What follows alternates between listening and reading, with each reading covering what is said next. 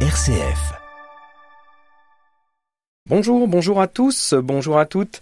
Euh, un grand plaisir aujourd'hui d'accueillir dans les studios euh, RCF Loiret euh, l'escrime et plus particulièrement le cercle d'escrime orléanais. Alors dans physiquement en tout cas dans les studios aujourd'hui, la présidente de- du cercle d'escrime orléanais, Patricia Regging. Bonjour Patricia. Bonjour à tous. Bonjour, bonjour, merci d'être venu, merci d'avoir accepté mon invitation. Et puis, au bout du téléphone, et on va commencer un petit peu avec elle, Cécilia Berder. Bonjour Cécilia. Bonjour. Alors, Cécilia, je dis au bout du téléphone parce que vous, bah, vous êtes euh, beaucoup sur Paris et là, euh, j'espère pas trop vous déranger, mais vous êtes euh, en plein entraînement sur l'INSEP. Tout à fait. On s'entraîne le matin et l'après-midi, là, c'est pile poil entre les deux. Donc là, je vous embête pendant la pause euh, repas Pendant la sieste. Ah, d'accord. Bon, Ah, Ça va, euh, ça va. Bon, euh, désolé hein, de vous de vous raccourcir la sieste. Alors, euh, deuxième chose, euh, Cécilia, moi je suis très content de vous recevoir, en tout cas pour parler escrime. Euh, ce qui m'intéresserait de savoir un petit peu, avant qu'on parle de, de votre carrière de championne et puis de vos objectifs, c'est à quel âge vous êtes tombé dans l'escrime et pourquoi dans l'escrime? Oh, ça a été un grand coup de chance. Moi, j'ai commencé l'escrime à 7 ans. Euh, J'étais passionnée d'escalade. Je voulais en faire euh, en club et euh, avec ma mère, on a été dans un club. Il y avait plus de place pour moi.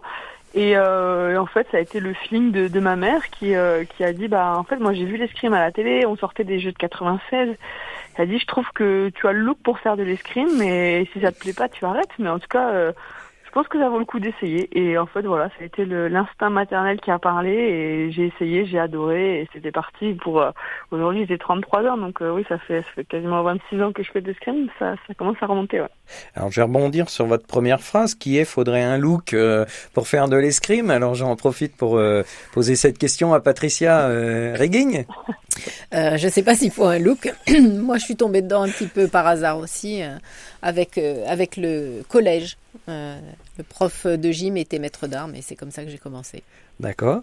Euh, alors deuxième question, euh, Cécilia, pourquoi du coup le sabre? Parce que on sait que donc il y a trois armes dans l'escrime, et pourquoi le sabre plus que l'un des deux autres?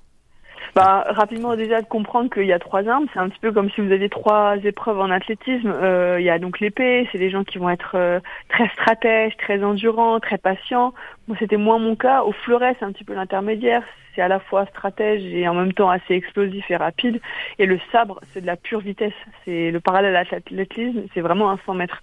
Et ça demande des stratégies euh, de vitesse, euh, de, de, de réflexion, de d'analyse, mais en même temps, ça se joue en une ou deux secondes. Et c'est justement cette euh, côté un même un peu préfois précipité qui moi qui moi j'adore quoi. Donc euh, du coup je me suis lancée là-dedans et euh, voilà. C'est vraiment trois armes très différentes qui vous demandez des qualités physiques et mentales différentes. Et moi j'ai pas hésité. J'ai pour tout vous dire j'ai fait cinq minutes de fleuret. J'ai trouvé ça beaucoup trop long et j'ai dit bon il n'y a pas autre chose de plus rapide. Et, le maître d'armes il a vite compris et il m'a il m'a lancé un sabre D'accord. Donc c'est au regard aussi donc de vos capacités euh, physiques et mentales du coup? Ah complètement, ouais, complètement. C'est parce que euh, bon, le sabre a un petit peu la réputation d'être un sport de bourrin, mais mais mais il faut quand même une analyse, il faut quand même une réflexion. Sauf que vous avez deux trois secondes pour, euh, en tout cas, tenter d'avoir une meilleure idée que votre adversaire, un meilleur piège. Euh, mais c'est sûr que comparé à un match d'épée qui va durer des fois 15-20 minutes, un match de sabre ça peut durer 5 minutes. Donc euh, c'est pas la même discipline. ouais. Votre première licence, donc vous la prenez à 7 ans, c'est euh, Oui. en, Bre- en Bretagne de mémoire? Oui, tout à fait. Ouais. Je suis originaire de Quimper, donc euh, Finistère Sud. Euh, je suis arrivée donc à 7 ans, ma première licence. Et euh, comment ça se passe quand on prend une licence à 7 ans Euh, D'emblée, bien entendu, enfin, je pense que le- mentaliser en fait l'idée qu'on pourrait en faire son, son métier, ça doit arriver bien plus tard. Qu'est-ce qui fait, en tout cas, aujourd'hui, qu'après vous, vous soyez venu, par exemple, sur Orléans? Ben en fait, ça se fait étape par étape. C'est comme si vous graviez, gravirez une montagne. On y va marche après marche. J'ai commencé par les championnats de Finistère. Bah, vous les gagnez, vous dites il y a quoi derrière? Bah il y a les championnats de Bretagne. Bah super, on y va. puis après vous les gagnez, puis après bah, il y a les interrégionaux, donc là vous allez carrément jusqu'à Nantes, et vous vous dites waouh, on part vraiment de la Bretagne. Et puis après les championnats de France, et puis après il y a encore quelque chose, oui les championnats d'Europe, les championnats du monde, puis après les Jeux Olympiques. Enfin, c'est vraiment cette évolution là qui se fait assez naturellement. Et euh, j'ai souvenir, j'étais assez jeune, j'avais 10-11 ans, de voir un journaliste me dire bah de toute façon c'est sympa l'escrime, tu t'amuses bien, t'as des résultats, mais ça durera pas. Et j'ai dit bah pourquoi en fait? Pourquoi de vos yeux d'adulte vous dites ça alors que moi je vois qu'il y a encore des marches derrière et que ça a l'air cool et, voilà, et tout ça, ça m'a mené naturellement à Orléans. Je, suis partie de la Bretagne, j'avais 15-16 ans. Et, euh, et, en fait, il y, a, y a une structure, c'était beaucoup plus professionnel. C'était la salle d'armes, elle était magnifique. Euh, voilà, tout était différent. Et il y avait l'aspect euh, d'un club qui était très ambitieux, qui avait envie de gagner les championnats de France et surtout très familial. Donc quand je suis partie de ma Bretagne, c'était quand même un, un vrai déracinement. Euh, je me suis tout de suite fait accueillir à bras ouverts. Euh, J'étais au lycée, je passais mon bac, on venait vous chercher pour vous emmener à l'entraînement, vous amener un goûter. Ça peut paraître un peu enfantin, mais je vous assure que ça a une vraie valeur. Et, et c'est pour ça que j'ai signé dans ce club. Et c'est pour ça qu'encore aujourd'hui, voilà, j'ai passé beaucoup plus d'années dans ce club à Orléans que mon club à Quimper. Euh, J'y suis restée fidèle parce que pour ce côté ambitieux, j'avais besoin de ça. Ça correspondait vraiment à, ma, à mon objectif de carrière et à la fois très familial. Euh, vous parlez donc euh, du lycée, c'est quand vous arrivez ici, il y, a, il y a justement un lien avec le lycée euh, Charles Péguy où il y a le pôle espoir d'escrime. vous êtes sur la première saison, je pense, non? Euh, non, non, moi ça existait déjà avant. Moi, je suis en 2006. Ah, d'accord. Euh, je pense qu'il y avait au moins, parce qu'avant il y avait une section sportive, mais ça, faisait, ça existait depuis facilement 3-4 ans. Ouais. Donc vous étiez entre guillemets euh, déraciné de la Bretagne, mais accueilli sur Orléans, et puis euh, ça vous a permis de, de poursuivre vos, votre projet euh, de, de, sport, de sportif. Tout à fait, le projet sportif, le projet scolaire, parce que c'est quand même un sport, on reste amateur, on ne peut pas se lancer à corps perdu là-dedans. Donc du coup, j'ai aussi euh, en parallèle suivi mes études, et, euh, et, en fait, ça se fait naturellement. Voilà, vous avez le, la force de l'exemple de vos aînés, vous voyez les athlètes qui étaient là avant vous, qui suivent des études et qui continuent à s'entraîner avec euh, rigueur. Bah ok, on a envie d'être là-dedans et de, de, suivre le chemin qui est tracé. Donc et Orléans, c'était tout tracé pour le faire. Hein. Orléans, alors, euh, donc le club. Euh, le club, vous êtes euh, à ce jour encore dans le membre, enfin membre du comité directeur. Donc ça veut dire que, entre guillemets, vous, vous souhaitez en tout cas y rester et renvoyer tout ce qu'il a pu vous donner? Oui, alors ça, ça, reste vraiment quand j'ai l'occasion de pouvoir donner mon avis, c'est pas forcément facile non plus de euh, parce que je suis pas sur place au quotidien et que je, je, je, je, maîtrise pas encore tous les contours de Patricia en parlera bien mieux diriger un club donner de son temps.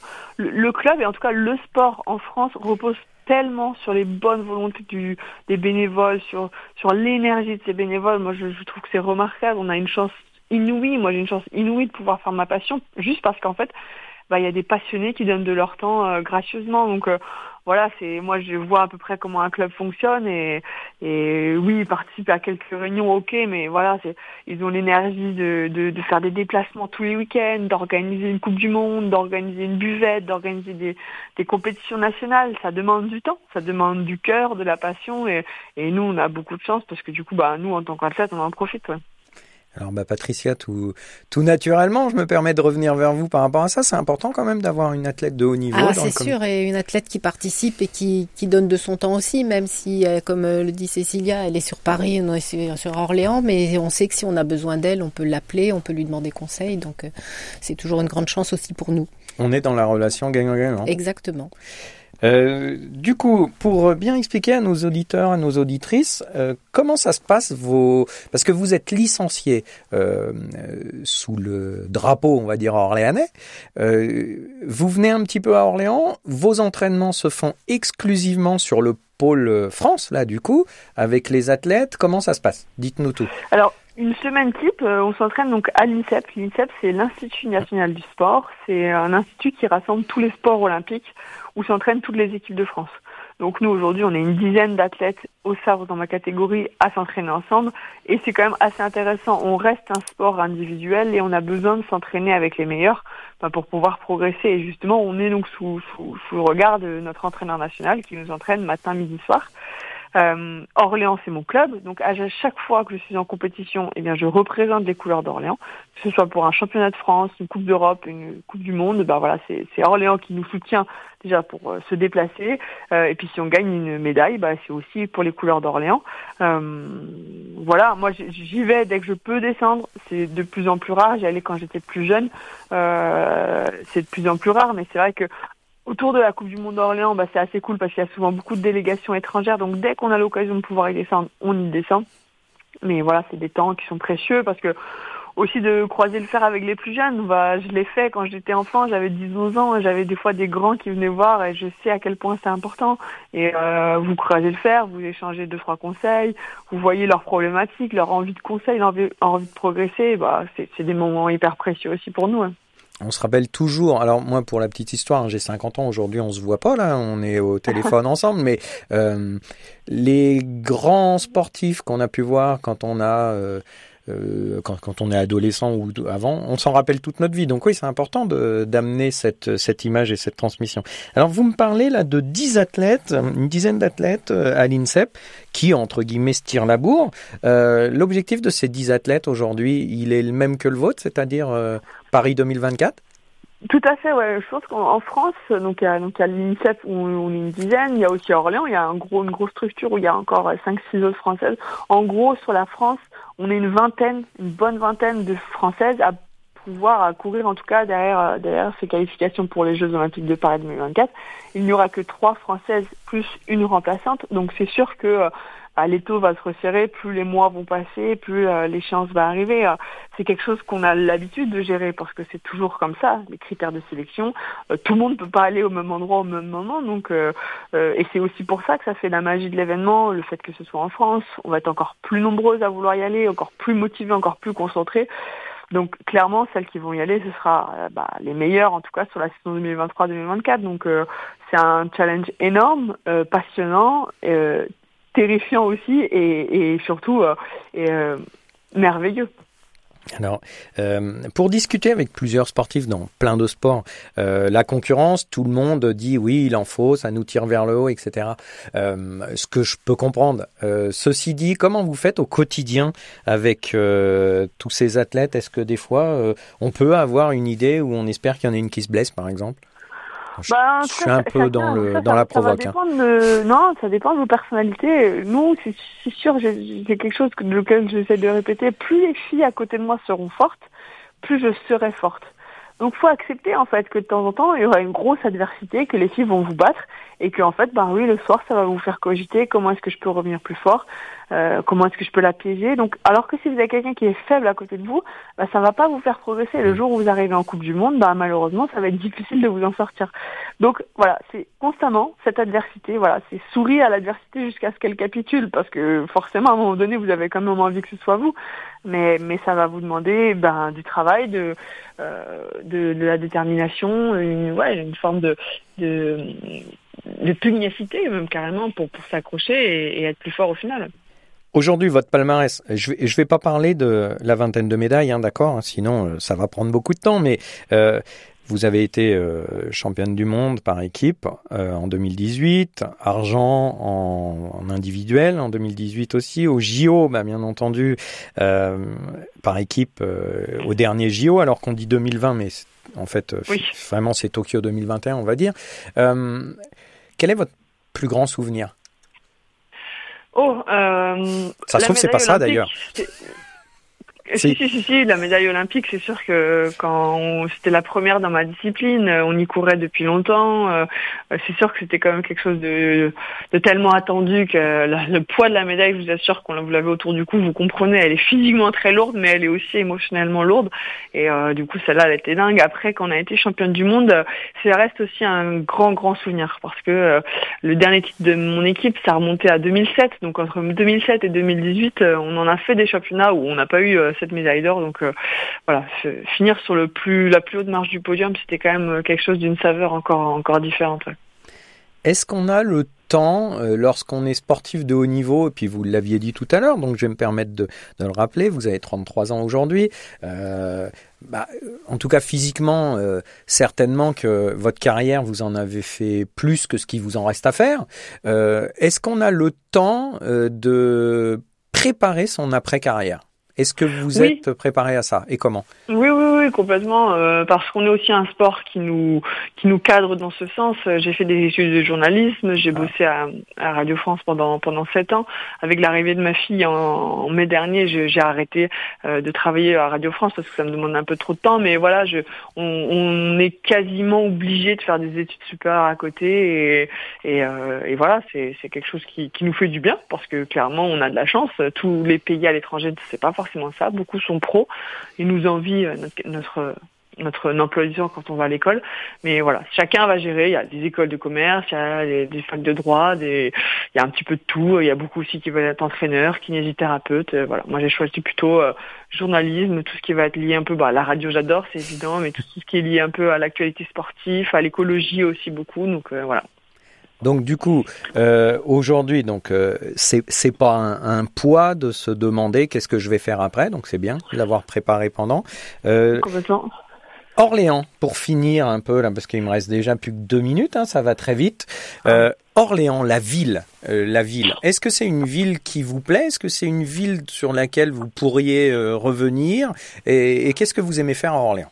Qu'est-ce que ah vous bah, aimiez faire En tout cas, c'est la ville dans laquelle j'ai passé mon bac, donc quoi qu'il arrive, on s'en souvient. Vous savez, quand vous allez passer d'épreuve en épreuve, de lycée en lycée, que vous révisez dans les parcs, que vous vous allez euh, chercher les résultats de votre bac euh, euh, à l'affichage devant avec tout le monde, et puis surtout que moi j'ai rencontré mes frères et mes sœurs d'armes, mes meilleurs amis d'aujourd'hui, ils viennent, ils sont originaires de quand on était à Orléans, et c'est voilà encore eux que que je suis, donc forcément j'ai des souvenirs, même si j'y ai passé très peu de temps et que j'étais jeune, euh, oui, forcément. Et puis on y revient tous les ans. On a la Coupe du Monde, c'est la plus belle de l'année, donc c'est clairement notre rendez-vous. Euh, oui, forcément, j'ai des souvenirs incroyables dans cette ville. Ça, on en parlera dans dans la deuxième partie de l'émission euh, avec Patricia. mais oui, donc Orléans, c'est un, un, lien profond aussi pour vous. Patricia, ah Patricia, est-ce que vous voulez poser une petite question à Cécilia ou aborder quelque chose avant qu'on conclue? Bah, Comme je l'ai là en direct, je vais lui souhaiter euh, plein de bonnes choses pour euh, la prochaine compète qui va avoir lieu à Séoul et qui est la première sélective pour les Jeux. Donc euh, je lui souhaite tout le bonheur et la meilleure réussite pour cette compète. Merci beaucoup. Donc Cécilia, aujourd'hui, euh, moi, ce qui me, ce qui, ce qui peut me, me rendre un peu fou par rapport à vos parcours, c'est euh, que vous continuez à voyager puisque les, les, les grands prix sont un peu partout. C'est pas compliqué avec la vie familiale, tout ça? Si, si, c'est enfin c'est pas compliqué. En tout cas, c'est un nouveau challenge et une nouvelle pièce du puzzle à rajouter. Là, je viens de refuser un stage de 15 jours au Japon euh, parce que c'était trop et pour moi, c'était trop long de pouvoir euh, de quitter mon foyer. De, je sais que mon conjoint et ma fille auraient géré comme des champions, mais moi, c'est pour moi qui n'aurais pas géré. Donc euh, voilà, c'est juste des équilibres à trouver qui sont différents et c'est ok en fait. je sais que ma place aujourd'hui, elle est plus souvent dans ma maison avec ma fille et, pas, pas aux quatre coins du monde tous les week-ends. Donc euh, voilà, c'est un équilibre qu'on trouve et tous les jours ça s'ajuste et, et c'est une super quête aussi. C'est un équilibre différent et ça n'empêche pas d'être euh, d'être une scrimeuse de temps en temps, maman en d'autres moments. Voilà, c'est un bon équilibre. Je pense que vous ferez des belles euh, émissions ou des beaux écrits sur ça, sur la place de la femme avec un enfant, comme Clarisse par exemple a pu en discuter sur le côté judo là dernièrement. Mais euh, bon bah écoutez, je vous remercie vraiment sincèrement. Je vous bah, souhaite plein de bonnes choses, Cécilia. Et puis euh, je remercie aussi euh, Patricia Regging. Et puis au plaisir en tout cas. À bientôt, Merci à tous. Au revoir, Patricia. Au revoir. Au revoir.